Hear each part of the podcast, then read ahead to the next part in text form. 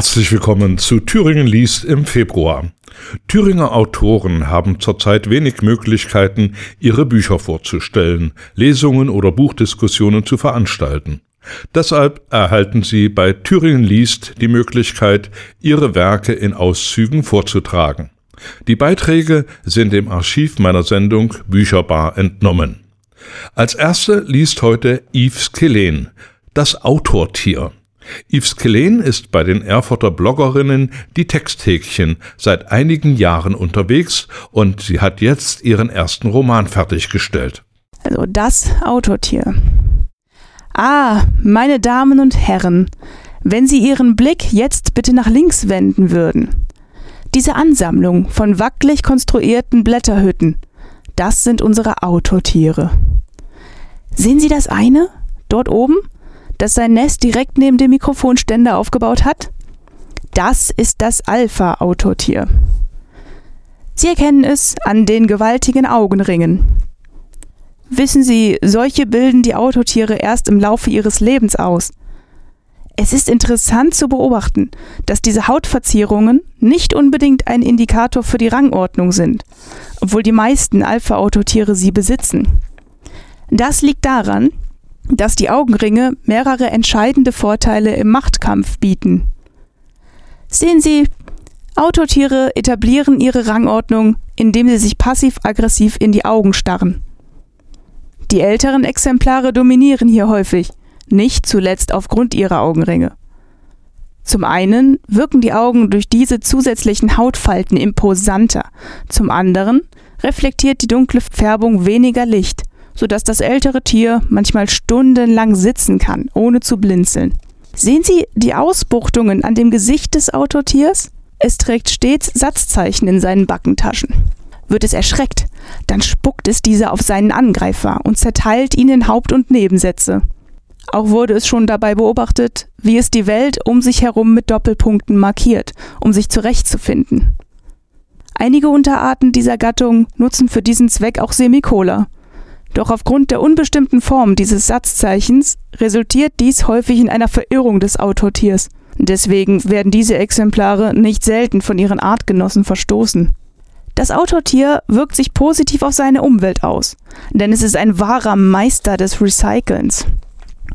Es frisst jedes Wort, das man ihm darreicht. In seinem sensiblen Verdauungssystem werden aus dieser Rohmasse Würfel geformt, die es dann dazu verwendet, um Glücksspiel gegen sich selbst zu betreiben. Häufig verliert es dabei alles. Dann sitzt es und wehklagt und leidet in absurdem Maße, nur um aus diesem Leid neue Würfel zu formen, dass der Kreislauf von neuem beginnt. Warum macht es das, frage ich Sie. Wir wissen es nicht. Es liegt in der Natur des Autotieres zu schaffen. Doch das kann es nur, indem es zerstört, was es besitzt. In seinem Kopf gibt es kraftvolle Denkwerkzeuge, mit denen es jeden Gedanken in seine kleinsten Bestandteile zersetzt und dann verschlingt. Manch einer spricht dem Autortier aus diesem Grund eine Verwandtschaft zu der gemeinen Seescheide zu, die ja dafür bekannt ist, im Laufe ihres Lebens das eigene Gehirn zu verdauen. Es ist ein eigenartiges Tier, Ständig baut es wahnwitzige Gebilde. Und zwar zu dem einzigen Zweck, so scheint es, um diese mit sengender Inbrust zu hassen. Sehen Sie, da, gerade in diesem Moment wirft es mit theatralischer Gestik seinen Stift nieder und die Hände in die Luft. Ist es nicht goldig in seinem Zorn? Das ist mitunter ein herrliches Spiel. Manch einer zahlt horrende Preise, um dies mitzuerleben. Aber das wissen Sie sicher. Schließlich lauschen Sie auch Sie gerade. Ein kleiner Fakt am Rande, meine Damen und Herren. Manch einer hält das Autotier für ein perfektes Haustier. Wieso, fragen Sie sich? Nun, so unordentlich sein eigenes Nest auch sein mag, auf seine Umgebung wirkt es sich durchaus reinigend aus. Um sich selber abzulenken von seiner Berufung des Schreibens, zupft es manchmal tagelang alte Phrasen von den Möbeln und kratzt alteingetretene Worte aus dem Teppich. Niemand möchte doch sein Heim mit staubiger Beschreibung präsentieren. Das kennen Sie sicher, meine Damen und Herren. Doch manche gehen noch einen Schritt weiter. Im Untergrund, so munkelt man, werden Autotiere manchmal in grausamer Methodik trainiert und gezwungen, in sogenannten Slams gegeneinander anzutreten.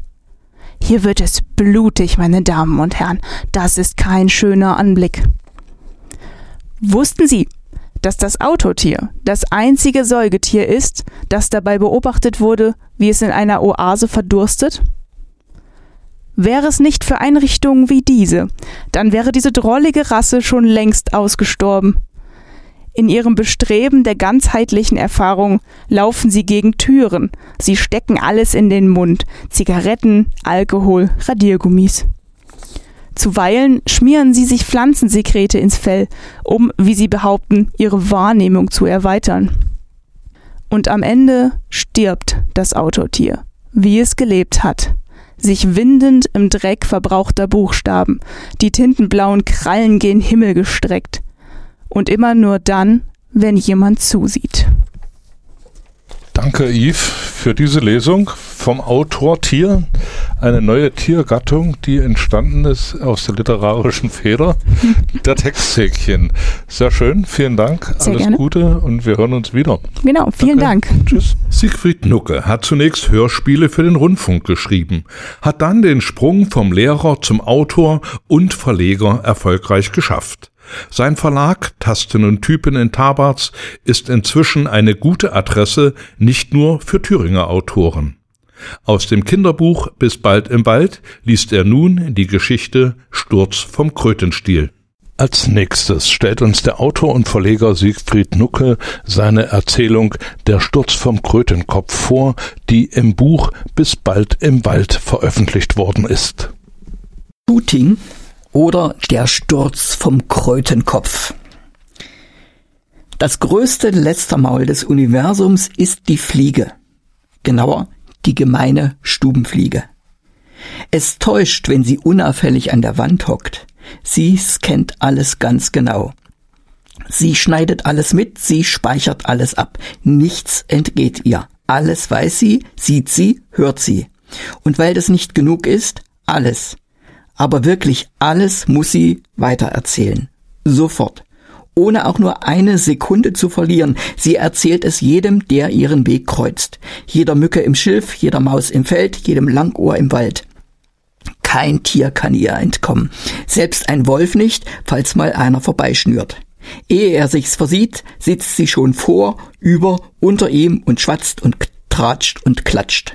Und eine Schmeißfliege war es auch gewesen, die mich neulich im Wald vor allen anderen lächerlich gemacht hat. Es war still im Wald.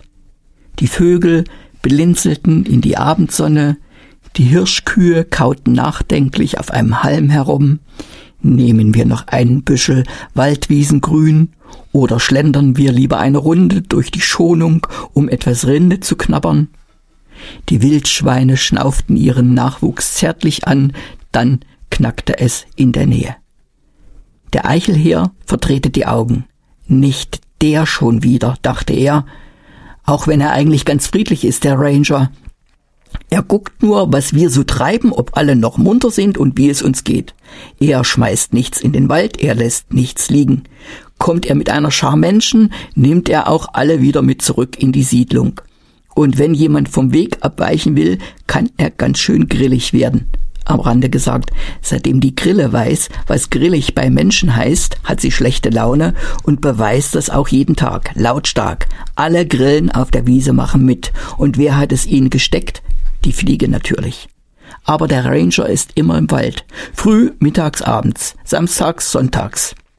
Schaut nach, zählt, macht Notizen in sein Buch, den Pflanzen gefällt es, den Lindenschösslingen und Fichtensämlingen, den Anemonen und dem Knabenkraut, dem Frauenschuh, dem roten und weißen Waldvöglein, keiner trampelt mehr auf ihnen herum oder rupft sie aus. Der Ranger passt auf. Die Tiere allerdings haben eine andere Meinung. Die Rehe verdrehen die Augen, sobald er kommt. Vor allem, wenn der Ranger mal wieder eine Horde Menschlinge im Schlepptau hat. Sie schleichen durch den Wald, dass den Vierbeinern die Ohren dröhnen. Da drüben sind Rehe, rufen sie aufgeregt. Ja, was denn sonst, denken die Rehe. Wir sehen und hören euch ja auch. Kaum sind sie unterwegs zu den Feldern am Rande des Waldes, hockt da schon der Ranger irgendwo und zählt, ob noch alle Tiere da sind. Man riecht ihn. Überall. Jeden Tag. Die Igel schnarzen ihn aus dem Gebüsch an. Dem Fuchs ist es egal, er legt sich in die Sommersonne vor seinen Bau und schläft seinen hellen Fuchsschlaf. Soll der Ranger ruhig dort oben am Sandhügel hocken und den Nachwuchs beobachten? Der Fuchs weiß, dass es in diesem Jahr vier Fuchsknaben sind. Die Wildkatze hält die Nase in die Lüfte, die Nackenhaare richten sich auf wie Buchseiten im Wind. Dann rollt sich die wilde Katze auf, dem Vor auf der vorletzten Astgabel der Steinlinde ein. Zum Glück versteht der Mensch das Gesimse und Getratsche der Fliege nicht, sonst würde er sich sofort umdrehen. Die Wildkatze legt, legt sich nämlich immer im Rücken des Menschen zur Ruhe. Aber vor ein paar Tagen war etwas anders als sonst. Der Ranger suchte, lief hin und her, trabte die Wildpfade auf und ab, umkreiste das Schlammloch der Wildschweine, schaute hoch, guckte runter, schüttelte den Kopf, kratzte sich am Kinn, sehr merkwürdig. Natürlich wusste ich von der Fliege, dass er in letzter Zeit öfter als sonst vor seinem Computer hockte und immer andere Bilder betrachtete von grau-grün-schwarzen Dingsen. Das waren ihre Worte. Und sie erzählte es seit Tagen im Wald herum, egal ob es einer hören wollte oder nicht. Den Waschbären war es recht. Sie nutzten die unbeobachtete Zeit, um mal wieder richtig die Abfallkörbe am Picknickplatz durcheinander zu schmeißen. Sie wussten, dass das den Ranger gewaltig ärgerte. Dann kam der, wenige Tage später wieder in den Wald. Er klemmte sein seltsames Etwas in eine Astgabel am Eichenwäldchen, genau dort, wo sich alle Wege der Tiere treffen. Es war grau, es war grün, es war eckig, es war faltig und wenn man genau hinschaute, hatte es in der Mitte einen glänzenden Fleck. Wenn jemand das sehen konnte, dann ich. Schließlich wohne ich im Steinpilz genau gegenüber. Meine Eltern, die pfiffigsten aus einem Riesenschwarm von Pilzmücken, hatten mich dort abgelegt. Es war der beste Platz im Wald, im köstlichsten aller Pilze. Und wenn es drinnen nach dem Frühstück, Mittag, Abendessen langweilig wurde, kann man nach oben kriechen und hinaus in die Waldwelt schauen. Zugegeben, die meisten von uns fressen sich nur durch, schnurpsen und kauen sich bis kurz unters Dach, dann drehen sie wieder um und schmatzen und schaben sich zurück bis zum Fuß, aber ich weiß, die Aussicht von der Steinpilzkappe ist atemberaubend. Tief unten die Waldameisen und Rüsselkäfer, die Moose und Tauwürmer, die Libellen und Raubwanzen, ein Gewimmel, Hunderte, Tausende. Da kommt eine Handvoll Pelztiere, die auf allen Vieren durch die Sträucher holzen, nicht mit. Langweilig. Felltiere. Wer hat noch keine gesehen? Aber wir. Die Wegschnecken und Larven, die Tausendfüßler und Kammmolche. Wir sind die wahren Abenteurer, wenn man uns nur sieht. Der Ranger blieb zwei Tage weg. Aber sein Dings im Wald blieb da. Die Feldträger interessierte das nicht besonders. Die Füchse legten sich schlaff auf die Seite und gähnten, als die Fliege sie an den fehlenden Ranger und das grau-grün-schwarze Dings erinnerte.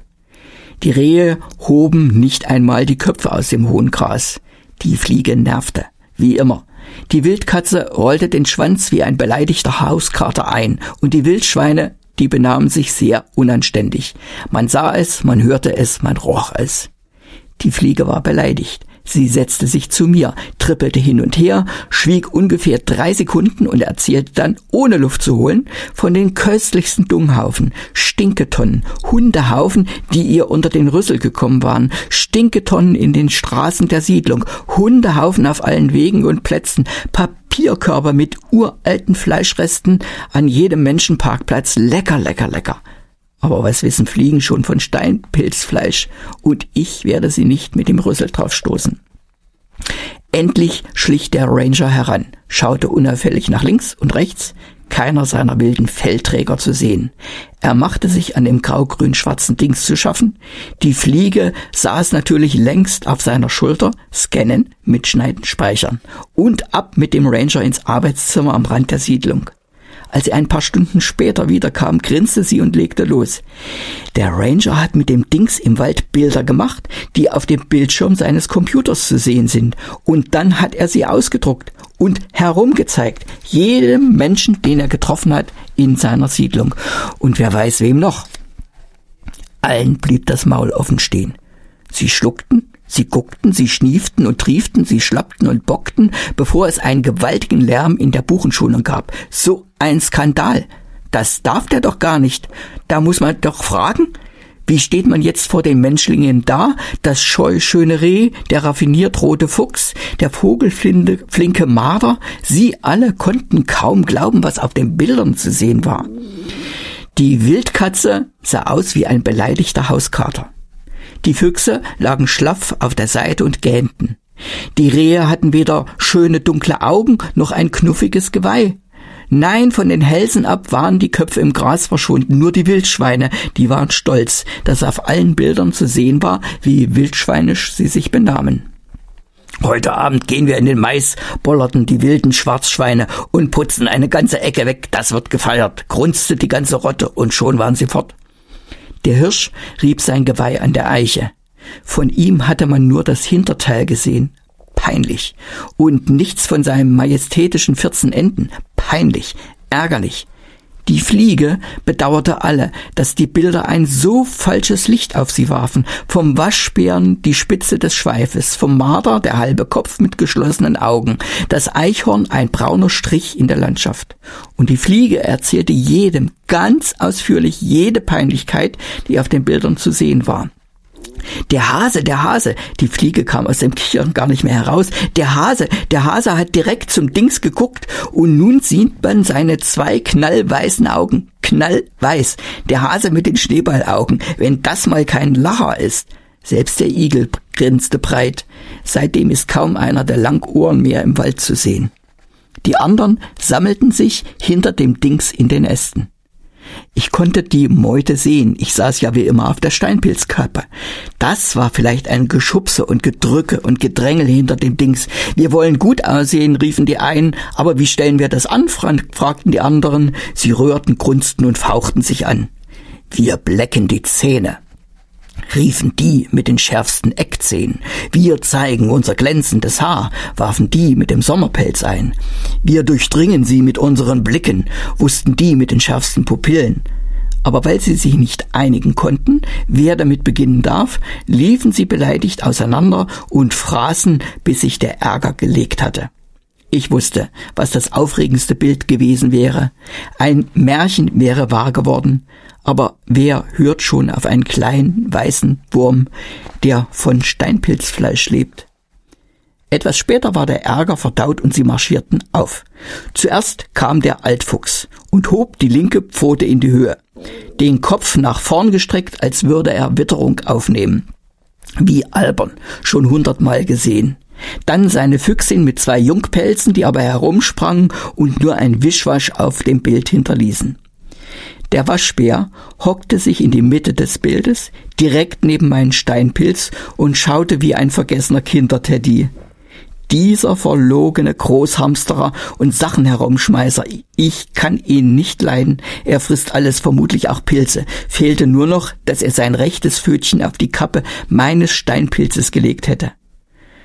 Der Dachs kam, wie er war. Schwarz-Weiß macht sich auf jedem Bild gut. Die Wildschweine liefen einfach so durch. Ihr erstes Bild, sagten sie, wäre sowieso das überzeugendste gewesen. Der Marder verzichtete auf ein Bild. Ich stelle mich den Menschen persönlich vor, keckerte er und strich ab in die Siedlung. Dann betrat die Wildkatze die Bühne. Gelangweilt und angewidert schaute sie halb zur Kamera. Klack. Die Augen halb geschlossen. Klack. Den pummeligen Schwanz im flachen Bogen zwischen Baumwipfel und Laubboden. Laubboden. Die Pfote wischt eine Mücke weg. Klack. Die Fliege erzählt, dass die Bilder später überall zu sehen waren. Die Wildkatze in ihrer neuen Heimat. Lächerlich.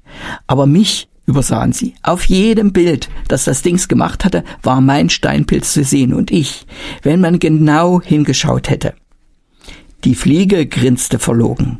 Ganz bedauerlich wäre das, so ein schöner weißer Wurm wie ich, aber leider, leider, das Leben sei nicht gerecht. Da könne man eben nichts machen, klein und nackt weiß sei eben nicht harthaarig und wild. Außerdem mochten Menschen Würmer in Steinpilzen nicht. Dann flog sie davon. Aber nicht mit mir, dachte ich. Ohne mich wäre der Wald nicht der Wald und das Gras nicht das Gras und das Grün nicht das Grün. Ich fraß mich so rasch es ging zur Pilzschnecke durch, die ich zwar nicht wirklich mochte, denn sie sprach im Gegensatz zur Schmeißfliege nie auch nur ein einziges Wort, doch sie konnte sich rascher zu den anderen Wegschnecken und Ringelwürmern, den Gelbrandkäfern und Wasserläufern, den Rotbauchunken und Erdkröten schleimen, um sie zu mir zu holen. Die Wasserläufer lehnten zwar dankend ab und den Würmern war der Weg hinauf zu mir zu beschwerlich, aber Käfer und Erdkröten kamen. Der Plan war einfach. Wir würden eine Pyramide bauen. Eine Kröten-Käfer-Schnecken-Wurm-Pyramide. Nicht irgendwo, nein, sondern direkt auf dem mächtigsten und schönsten Steinpilz, den es im ganzen Wald gab. Meinem Steinpilz. Aber so einfach war es dann doch nicht.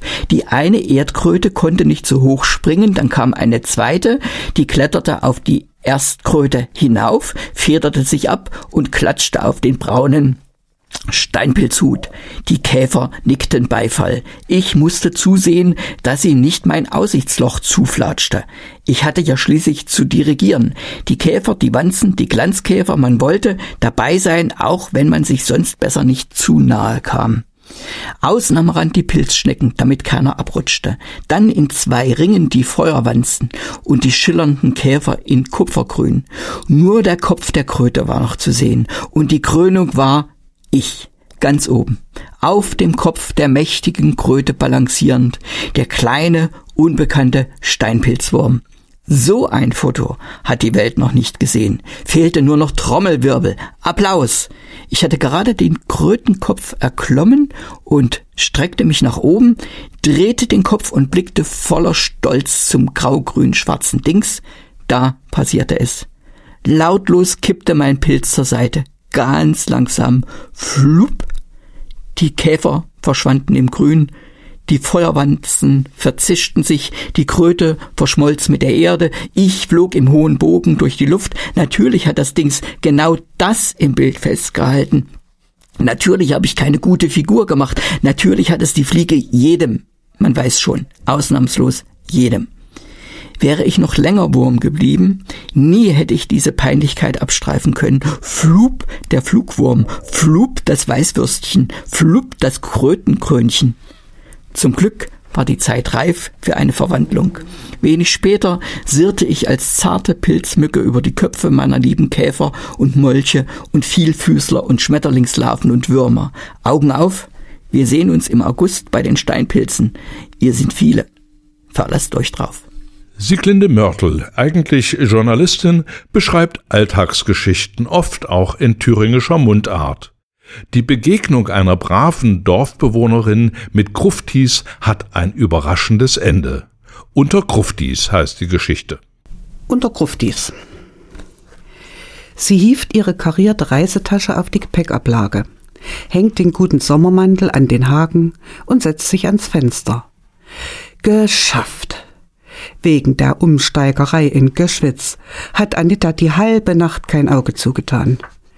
In Gedanken sah sie sich schon hilflos umherirren auf der Suche nach dem richtigen Bahnsteig, sah, wie sie ihren Anschlusszug verpasste, wie, sich, wie sie selbst in der Hektik die Treppen runterstürzte. Aber es ist alles gut gegangen. Sie schaut auf die große Bahnhofsuhr. Noch vier Minuten bis zur Abfahrt. Erleichtert lehnt sie sich zurück und zündet sich eine Zigarette an. Früher, als sie mit den Kindern in Urlaub gefahren sind, hat sich ihr Mann um alles gekümmert. Seit sie allein ist, verreist sie kaum noch. Nur, wenn eines der Kinder sie mit dem Auto mitnimmt oder ab und zu mit einer Bustour. Nun hat Marianne sie über Pfingsten eingeladen. Sie hat die alte Freundin über zwei Jahre nicht gesehen. Marianne war Anfang 1990 nach München gegangen und vor einem Vierteljahr mit dem neuen Mann nach Weißenfels umgezogen. Anita beobachtet einige Jugendliche, die eilig den Bahnsteig entlanglaufen und ihren Zug besteigen. Alle sind schwarz gekleidet. Wahrscheinlich sind sie auf dem Weg zu einer Trauerfeier. Es wird doch wohl kein Freund gestorben sein. Schlimm, was heutzutage alles passiert. In Jena kommen weitere hinzu und lassen sich in Anitas Abteil nieder. Seltsam, die wirken eigentlich nicht wie Trauernde, eher als ob sie zu einem Maskenball wollten. Verstohlen mustert Anita die absonderlichen Gestalten. Schwarze Klamotten, rabenschwarze Haare, einige mit weiß geschminkten Gesichtern, schwarzem Lippenstift und schwarz umrandeten Augen. Die Typen erinnern eher an Tote denn an Lebende oder an Gespenster. Wie kann man bloß freiwillig so rumlaufen? Eine hat schwarze Tupfen auf die Wangen gemalt, die wohl Tränen darstellen sollen, und einen dünnen roten Strich unterm Mund, als ob da Blut herausliefe. Bei jedem Halt steigen weitere dieser Gespenster zu. Zwei haben die Haare so hoch tupiert, dass sie nur mit gebeugten Köpfen durch die Abteiltür passen. Jemand trägt eine Kette mit einem Kreuz um den Hals, das ist aber verkehrt herum angehängt. Anita gruselt sich. Sowas hat sie mal im Fernsehen gesehen. Sie hätte aber nicht gedacht, dass es das in Wirklichkeit gibt. In ihrem Dorf sind solche Gestalten jedenfalls noch nicht aufgetaucht. Und sie ist heilfroh, als sie in Weißenfels endlich aussteigen kann. Marianne kommt ihr winkend auf dem Bahnsteig entgegen. Sie erkennt sie erst beim dritten Hinsehen. Ihre Freundin ist angezogen wie ein Kanarienvogel. Ihre einst blonden Haare sind lila. Anita hat Mühe, ihr Entsetzen zu verbergen. Die beiden fallen sich in die Arme und begrüßen sich überschwänglich. Doch das alte Gefühl der Vertrautheit will sich nicht einstellen. Der ganze Besuch ist ein glatter Reinfall. Nicht nur, weil Anita Mariannes neuen Kerl arrogant findet, ihre gute alte Freundin hat sich völlig verändert. Die Neuigkeiten von zu Hause nennen sie Provinzklatsch und gemeinsame Erinnerungen Schnee von gestern. Sie spricht in bayerischem Dialekt und wirft mit unverständlichen englischen Begriffen um sich. Anita, so sagt sie, sei noch genauso hausbacken wie früher und sie könne doch nicht mit der gleichen Dauerwellenfrisur herumlaufen wie noch vor zehn Jahren. Am liebsten würde Anita vorzeitig heimfahren. Aber dummerweise ist die Rückfahrkarte auf Montag datiert. So bleibt ihr nichts anderes übrig, als durchzuhalten und sich nichts anmerken zu lassen. Marianne bringt sie wie geplant am Pfingstmontag zum Bahnhof. Anita bedankt sich für die Gastfreundschaft und atmet tief durch, als das Auto außer Sichtweite ist. Auf dem Bahnsteig setzt sie sich auf eine Bank, stellt ihre Tasche neben sich und steckt sich eine an. Auch das noch, stöhnt sie, als der Zug einfährt. Sie sieht bereits von draußen, dass er gerappelt voll ist. Voll von diesen furchtbaren Figuren, die sie am Freitag schon gesehen hat. Nur sind es diesmal viel mehr. Marianne hatte erzählt, dass in Leipzig ein Treffen von denen sei und einen Begriff genannt, den Anita wieder vergessen hat.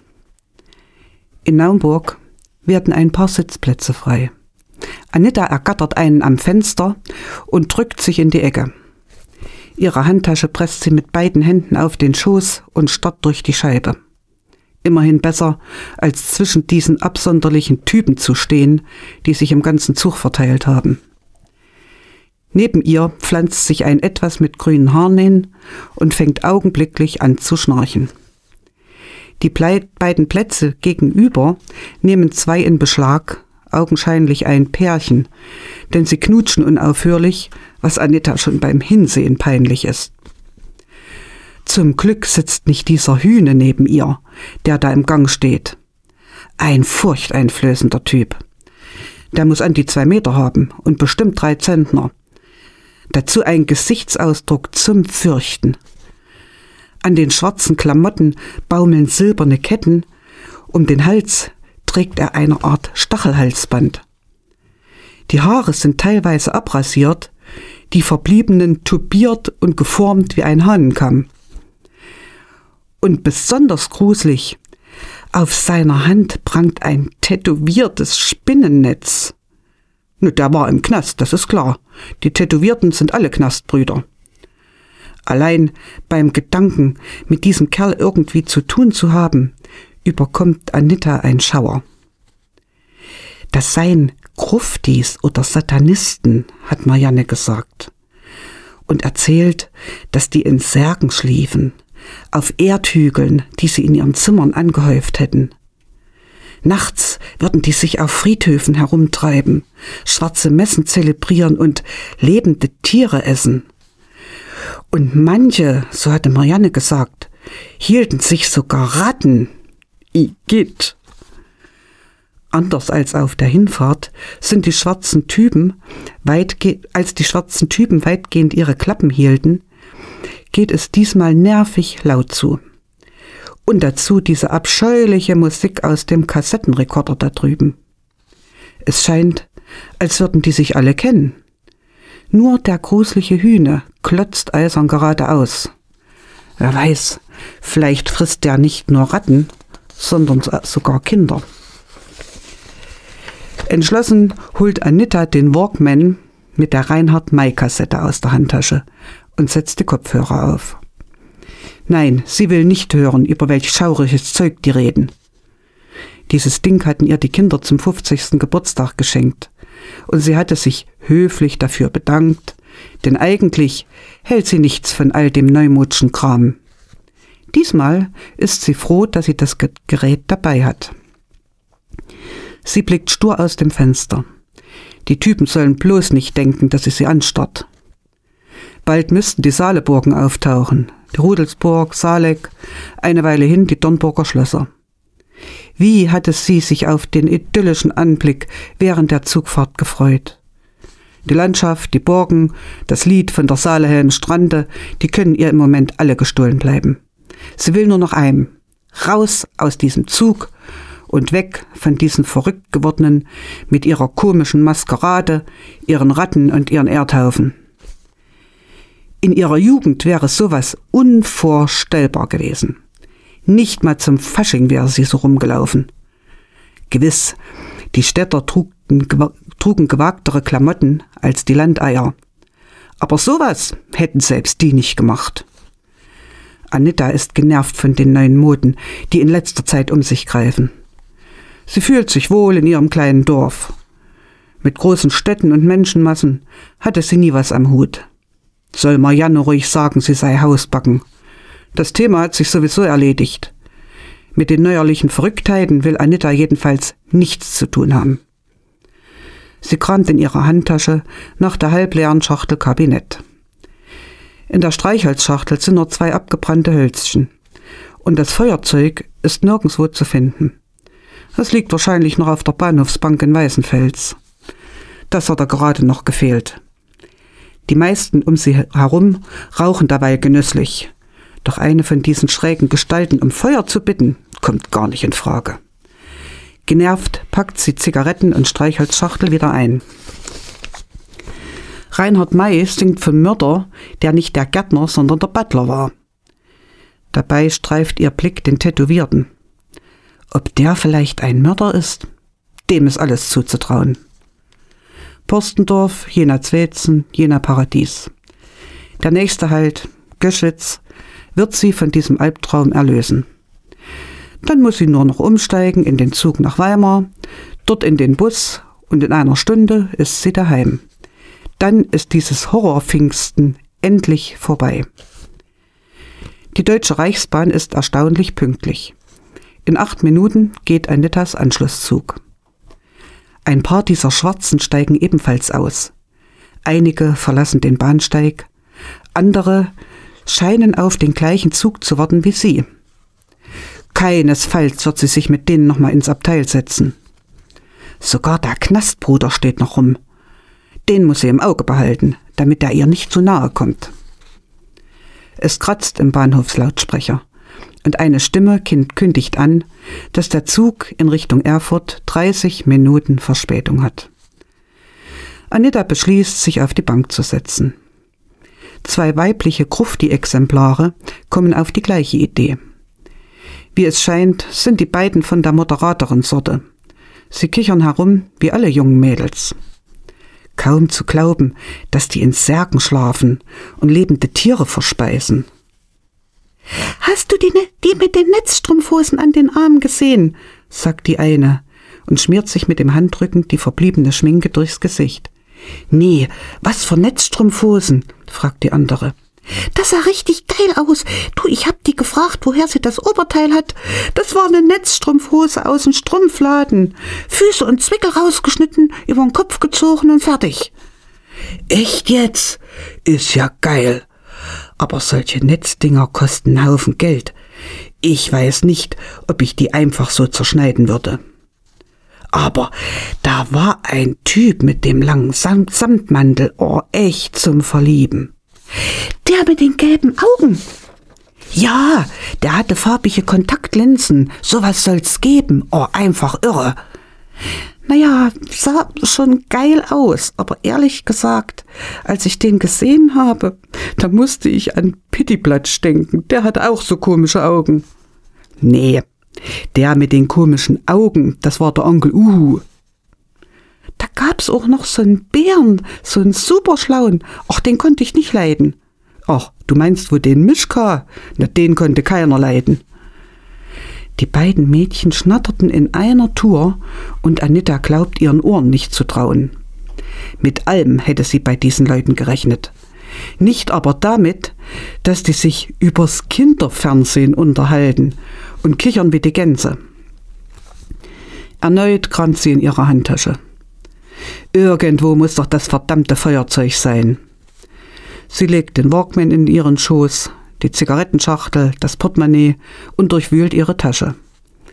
Dabei schielt sie aus den Augenwinkeln immer auf den gruseligen Hühnen. Der hat sich ihrer Bank genähert und steht zwei Meter entfernt von ihr. Irgendwas hat er vor. Inzwischen rätseln die beiden Mädchen, da gab's doch noch so eine Igelin, die hatte einen kleinen. Wie hieß der doch gleich? Stimmt, der war immer bisschen dümmlich. Ja, genau. Verdammt, wie hieß denn der nur? Anita ist nahe dran, es ihnen zu sagen. Doch plötzlich fährt ihr der Schreck in die Glieder. Der Knastbruder dreht sich um, kommt zwei Schritte auf die Bank zu und baut sich vor den beiden auf. Von ihr selber ist er kaum noch eine Armlange, Armlänge entfernt. Anita sitzt da wie gelähmt. Gleich wird etwas Furchtbares passieren, so wie der Kerl klotzt. Er greift in seine Jackentasche, zieht etwas silbern blinkendes heraus, hält es Anita entgegen und räuspert sich. Wie gelähmt starrt Anita auf seine spinnenbenetzte Pranke, in der er ein Feuerzeug hält während er an die Mädchen gerichtet im breitesten Dialekt sagt, na, das war doch der Borstel. Ursula Krieger schreibt Geschichten und Gedichte, wenn sie nicht gerade auf dem Jakobsweg unterwegs ist. Dreimal hat sie ihn schon bewältigt und danach Zeit zum Schreiben. Als Historikerin, Stadtführerin, Kunsterzieherin hat sie Weimar natürlich auch immer im Blick und den Blick auf die Geschichte. Sinu der Steinmetz muss eine Arbeit verrichten, die ihm gar nicht behagt. Sinu der Steinmetz. Er steht im Pulk der Arbeiter, nur mit Schurz und Tuch bekleidet. Den Abbildern der ehedem Gott gleichen soll er die Macht nehmen, die Pharaonen verstümmeln. Nur so sind sie auszulöschen im Diesseits oder Jenseits. Harem Hab, der Soldatenpharao, will sicher gehen, dass seine Vorgänger vernichtet werden. Ketzerkönig Echnaton und Nofretete wie Semenchkar, Tutanchamun und Eje. Der Handwerkskünstler Sinue ist vielseitig einsetzbar, arbeitet stets so kraftvoll mit Hammer und Meißel, dass dieser häufig ausgetauscht und geschärft werden muss. Gilt es eine Grabkammer auszugestalten, bewerkstelligt er jeden Arbeitsschritt. Den Entwurf, die roten Vorzeichnungen auf dem Stein, die Gestaltung der Farbflächen oder erste Konturenschläge bis hin zum Relief. Im Dorf in der Nähe von Amarna sorgt seine Frau, versorgt seine Frau die Kinder und die Ziegen. Nur ein Schilfteppich in der kleinen Lehmziegelhütte trennt Mensch und Tier. Die ebenmäßigen Gesichtszüge seiner Frau hätte sie nur gern in Stein verewigt, doch durfte er sich diese Freiheit nicht nehmen. Seinen Kindern hatte er gezeigt, wie die luftgetrockneten Ziegel hergestellt werden. Schnell war der Nilschlamm in die Holzformen gefüllt. Kleine Reparaturen an der Hütte können sie schon ausführen und üben sich seit Tagen an einer niedrigen Mauer um die Behausung.